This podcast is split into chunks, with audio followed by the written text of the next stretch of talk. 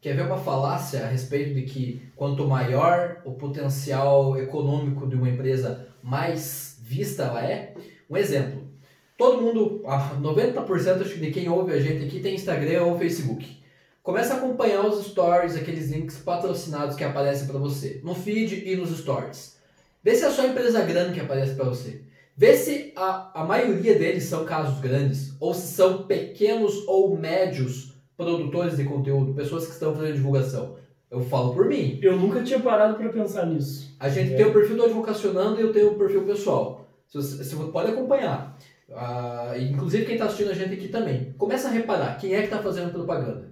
Entra no, no link, no perfil dessas pessoas e vê quem é que está patrocinando. Vê a proporção de grandes perfis e pequenos perfis. Por experiência eu te digo, eu tenho muito mais perfil pequeno porque tem muito mais, existem muito mais perfis pequenos do que grandes.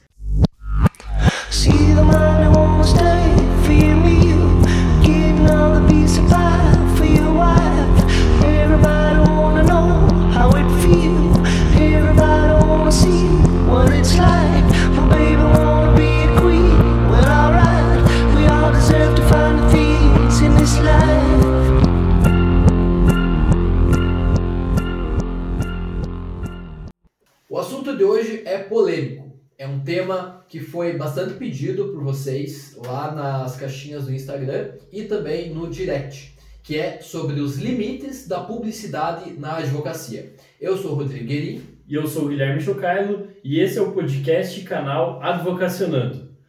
Então, a publicidade na advocacia, a gente já falou vários episódios aqui, né, que ela deve ter um caráter informativo, é, sóbrio, com descrição, mas são tudo termos subjetivos, então a gente fica perdido, não sabe o que dá para fazer, o que não dá, o que é sóbrio, o que não é. É um termo que para mim pode significar uma coisa, para você pode significar outra, né? É, o, o, o traje pode ser sóbrio para uma pessoa para outra não. É, são perguntas que todo advogado iniciante já se fez, inclusive esses são os termos que estão previstos na legislação. Né? Uhum. A legislação ela não é taxativa na maioria dos casos. Não fala, olha, isso é permitido, isso não é. São raras as exceções do que ela prevê dessa forma. Como, por exemplo, já vamos adiantar aqui rapidamente, seria você fazer propaganda na televisão e no rádio com habitualidade e se fazendo é, fazendo a sua autopromoção, né? Mas assim, a maioria dos termos é como você falou, né? Se você for ler lá Código de Ética e Disciplina, Provimento 94 e 2000, que a gente vai falar um pouquinho mais a respeito, eles são, na maior parte deles, subjetivos, né? Exatamente. O que tem de taxativo é a minoria. Não, você ainda assim se pergunta se pode ou não pode determinadas coisas, né? Por exemplo, você já falou da autopromoção também, né? Então não pode ter também incentivo ao litígio. É, isso é uma coisa um pouquinho mais óbvia, né? Mas, por exemplo, ah, o divórcio judicial normalmente tem um resultado melhor que o consensual. Está incentivando a pessoa ao litígio, à briga. Então é um tipo de conteúdo que é proibido. A mercantilização da profissão também não, que seria fazer uma promoção. É, o processo de pensão alimentícia pela metade do preço nesse mês. Uma chamada para ação. Né? Chamada para ação também é, é, vedado, né? Não pode é, induzir o cliente, vem até o meu escritório que eu resolvo o teu caso. Isso é totalmente diferente de você dizer que o cliente tem um direito. Inclusive, esse é o marketing de conteúdo, né? É o conteúdo informativo que as legislações prevêem que é possível. Então, se você está com dúvida a respeito disso, ah, posso ter um Facebook, Posso ter um Instagram, um site, um blog, postar conteúdo jurídico no Twitter, posso fazer conteúdo lá no TikTok? Pode, desde que seja informativo, não tenha esse apelo comercial e que você é, mantenha a sobriedade, né? Não vai lá fazer um vídeo no TikTok vestido de palhaço, é, fazendo lá um, um monte de malabarismo lá para chamar a atenção do cliente, que isso não tem nada a ver. Claro, sobriedade é um termo subjetivo, é, mas pô, você também tem que ter bom senso, tem né? Ter noção. Vai aparecer lá o advogado todo caricato lá, pô, é, tem todo um, um, bom senso mesmo no que você vai falar ali, né? Exatamente, fazer uma produção cinematográfica lá, fazendo uma encenação toda. Inclusive é. teve uma recente polêmica aqui na, em Santa Catarina de uma advogada, uma colega nossa, que infelizmente no caso ela foi vítima, porque ela tinha feito um vídeo, ela fez um vídeo, ela no, como se fosse ela no tribunal, gesticulando, falando, tal, ela no escritório dela, mas era um vídeo privado. E ela teve o vídeo roubado, já ficou demonstrado isso, inclusive, salvo engano, mas ela foi vítima, tá tomando todas as medidas legais cabíveis, né? E postaram isso ridicularizando ela como se ela estivesse fazendo alta promo autopromoção daquela forma, mas não era algo que estava nas redes sociais, era uma coisa conteúdo privado. É, mas, Aí, mas ainda que fosse. Teve uma polêmica bem grande. Ó, aqui é interessante você ter citado esse caso, porque quem está vendo e ouvindo a gente pode procurar é, esse caso e fazer o, o, seu próprio julgamento, digamos assim. O que, que acha? Minha opinião sobre esse vídeo. Cara, eu não vi nenhuma ofensa ali. Por quê? Não tem chamada para ação. Foi ali uma brincadeira que as advogadas fizeram. Uhum. Só que o que, que foi o ponto principal ali que teve bastante crítica? Foi num, cara, num frame muito pequeno do vídeo, aparecia a, a capa da, com a logo delas. Ah. Sabe? Tipo, ah, sei lá, o, o nome lá advogado, não, não sei o que, X lá. Uhum. Aparecia como se fosse uma propaganda. Mas dá pra ver que foi muito assim despretensioso e um frame praticamente imperceptível, uhum. sabe? É, teve muito esse caráter de brincadeira. Não teve assim, ah, me contrata, eu somos as advogadas. Não tenho certeza se é o mesmo que eu vi, se é o mesmo que eu vi então. Mas no vídeo que eu vi também um, outro ponto. Não são três advogadas dançando? Não, era uma ah, advogada apenas, não era dançando. Era uma encenação como se ela estivesse fazendo um júri. Ah. E daí tem uma outra cena no outro momento, assim, também. Uhum. Mas era um vídeo discreto, sobre, assim, ao, ao meu ver, né? Só que o que gerou mais polêmica foi o fato de que estava nas instalações do fórum. Uhum. Mostrava como se fosse nas instalações do fórum. E, salvo engano, em algum frame também aparecia o logo da OAB. Uhum. Então aí foi que gerou a polêmica. Mas, segundo tudo... É, que está sendo demonstrado não era um vídeo que foi usado para autopromoção, mas um vídeo que foi roubado dela. Então aí, mesmo assim, gerou polêmica, mas é um exemplo para se pensar, né? Uhum. Um vídeo muito cinematográfico para utilizar para autopromoção não é permitido pela OAB, né, em regra. Beleza. Um assunto também bastante polêmico é quanto ao impulsionamento das publicações nas redes sociais, em especial o Facebook e o Instagram. Afinal, é permitido ou não fazer o impulsionamento? Então aqui a questão é bastante controversa. Não, depende. Depende. Eu não gosto disso, mas enfim, é... depende mesmo. Porque os tribunais de ética, eles têm uns entendimentos diferentes entre eles. E alguns permitem, alguns não. O que é certo é quanto ao conteúdo. Você não pode fazer, por exemplo, chamando, olha, é, sou advogado criminalista que tira o réu a qualquer hora do dia, me contrata. Aí você pega uma raça para cima lá e vai cair no teu site. Pô, isso aí você não está ah, dizendo que você não pode fazer o patrocinamento, mas que você não pode fazer o apelo.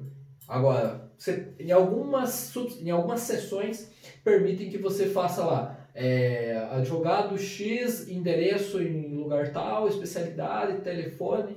Patrocina. E, patrocina para que aquilo seja apenas um meio para que o cliente te encontre. Exatamente. Não tem nenhuma chamada, né? Não tem nenhuma chamada para ação. Você está indicando o teu endereço, que é uma coisa que é permitido você indicar o teu endereço, por óbvio, né? Exato. E também tem a questão do conteúdo informativo. Você está explicando sem chamada para ação que é, determinadas pessoas têm determinado tipo de direito. Simples. É um conteúdo que nos tribunais que permitem o impulsionamento pago, né, a promoção de conteúdos, é permitido postar conteúdo informativo, lógico.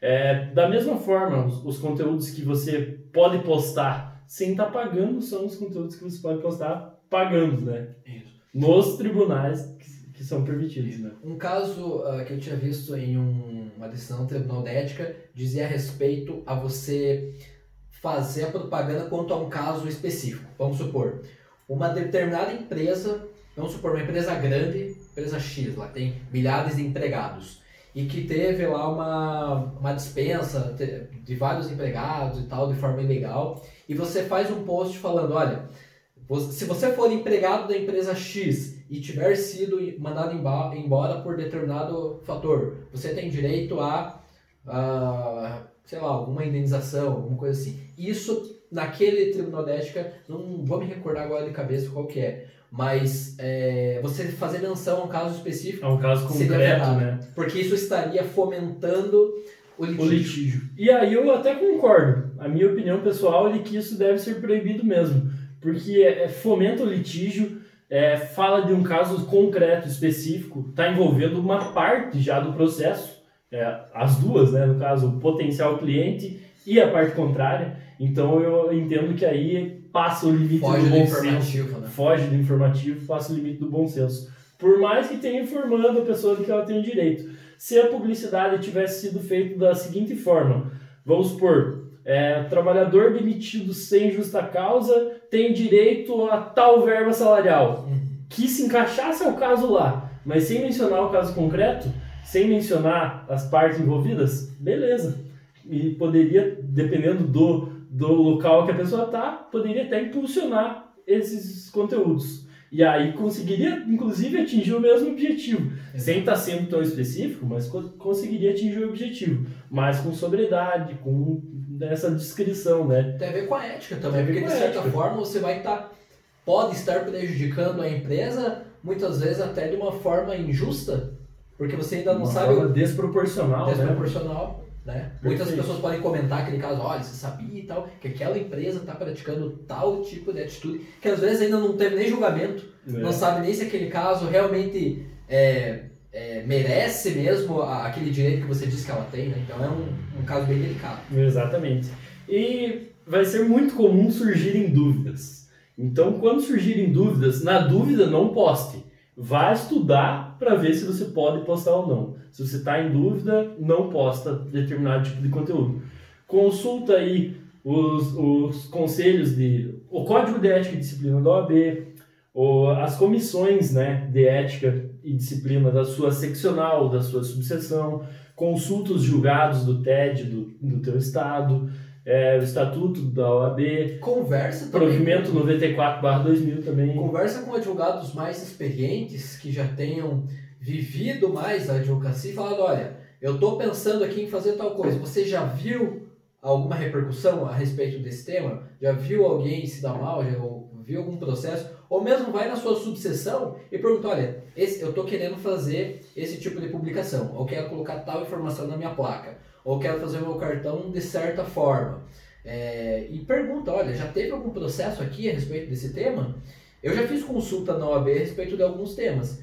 Ah, já souberam me informar de algumas situações lá, mas outras eu tive que entrar em contato com a sessão, com, com ó, o conselho, com a comissão, Com a comissão estadual. com a daí. comissão estadual. E aí eles me informaram, olha, é, segundo os entendimentos aqui dos tribunais, você pode fazer ou não pode fazer. Uhum. Isso daí é interessante você... O máximo de informação que você reunir antes, na dúvida, é melhor. E não tome como verdade tudo que te falarem também. Porque muitos colegas não se atualizaram né, na questão do marketing. As redes sociais são, são novas, né? Você pode ver aí o provimento 94 de 2000, o código de Em ética... 2000 a internet estava começando. Começando, é, imagina. O Código de Ética e Disciplina, o Estatuto da OAB, é, eles são é, leis já que estão ultrapassadas em certos pontos.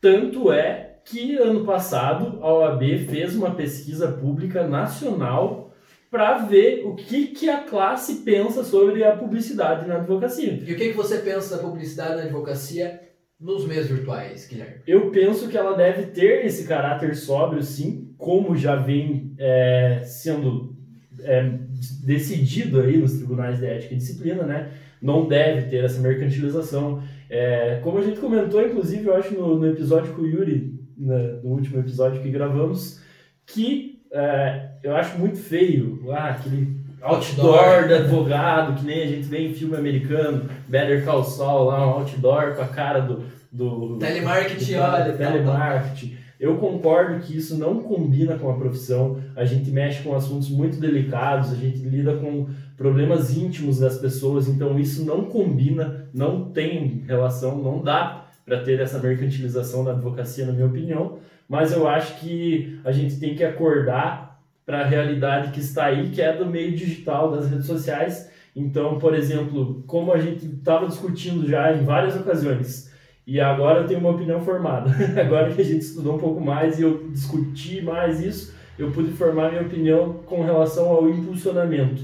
Eu sou favorável ao impulsionamento pela questão de que o jovem ele precisa se promover muito mais do que um advogado já com um escritório consolidado, né?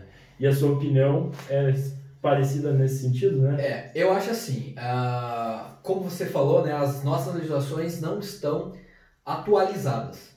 É, naquela época em que, por exemplo, 1994 2000, vamos dar um exemplo prático. Uhum. 2000 a internet estava começando, Google, grandes empresas, cara, Amazon nem existia, enfim.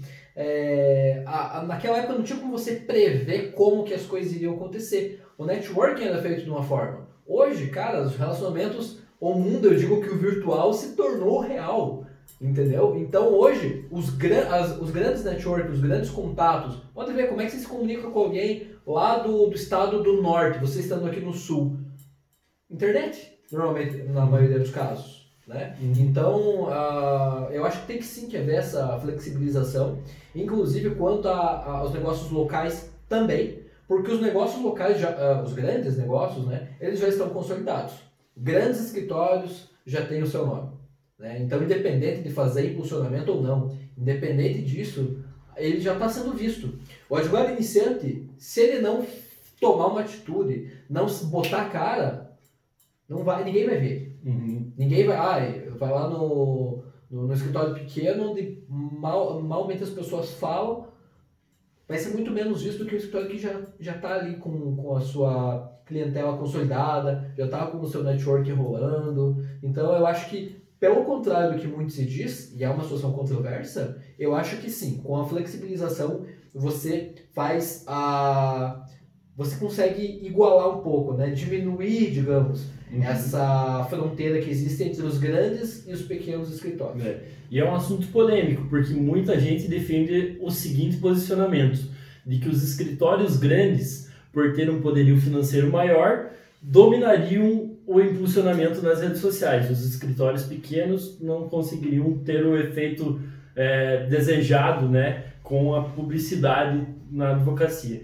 Então, o que, que, a gente pensa, o que, que a gente concluiu após várias, várias conversas né, nesse sentido? O, o escritório grande, o escritório já consolidado, ele vai conseguir ter vários meios de, promo, de autopromoção que a rede social não vai ser o diferencial da, daquilo ali.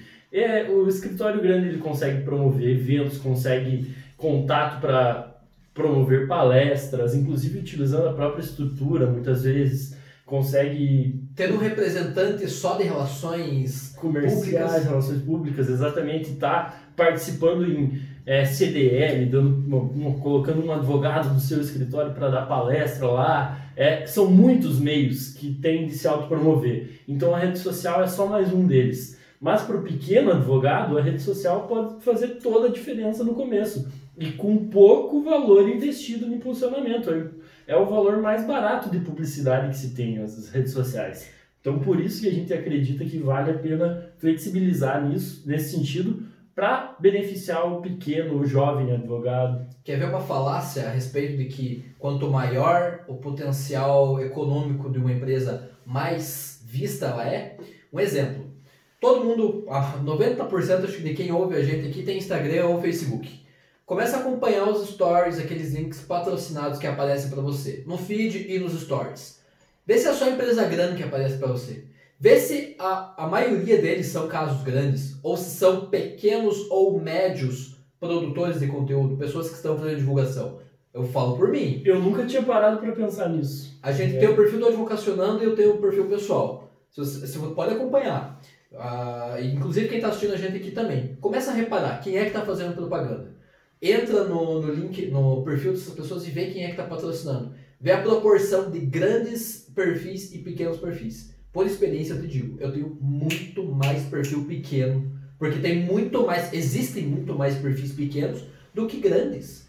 É aí que você consegue ver uma competitividade. Perfeito. Agora, só se não existe isso na prática já, já prova já que prova. A, a nossa teoria faz sentido. Porque eu só vejo, eu, quando eu abro algum anúncio de advogado vendendo curso, que é o que mais aparece no meu Instagram, eu abro ali alguma pessoa que tem 5 mil seguidores, que tem 10 mil seguidores, que começou um curso há dois anos. É uma pessoa que está começando. É uma pessoa que está buscando escalar ali o seu conteúdo. E outra E, coisa, em comparação com advogados já muito consolidados, não recebo anúncio dessas pessoas. E não só advocacia, mas, por exemplo, vamos pegar aqui um caso de uma pós-graduação.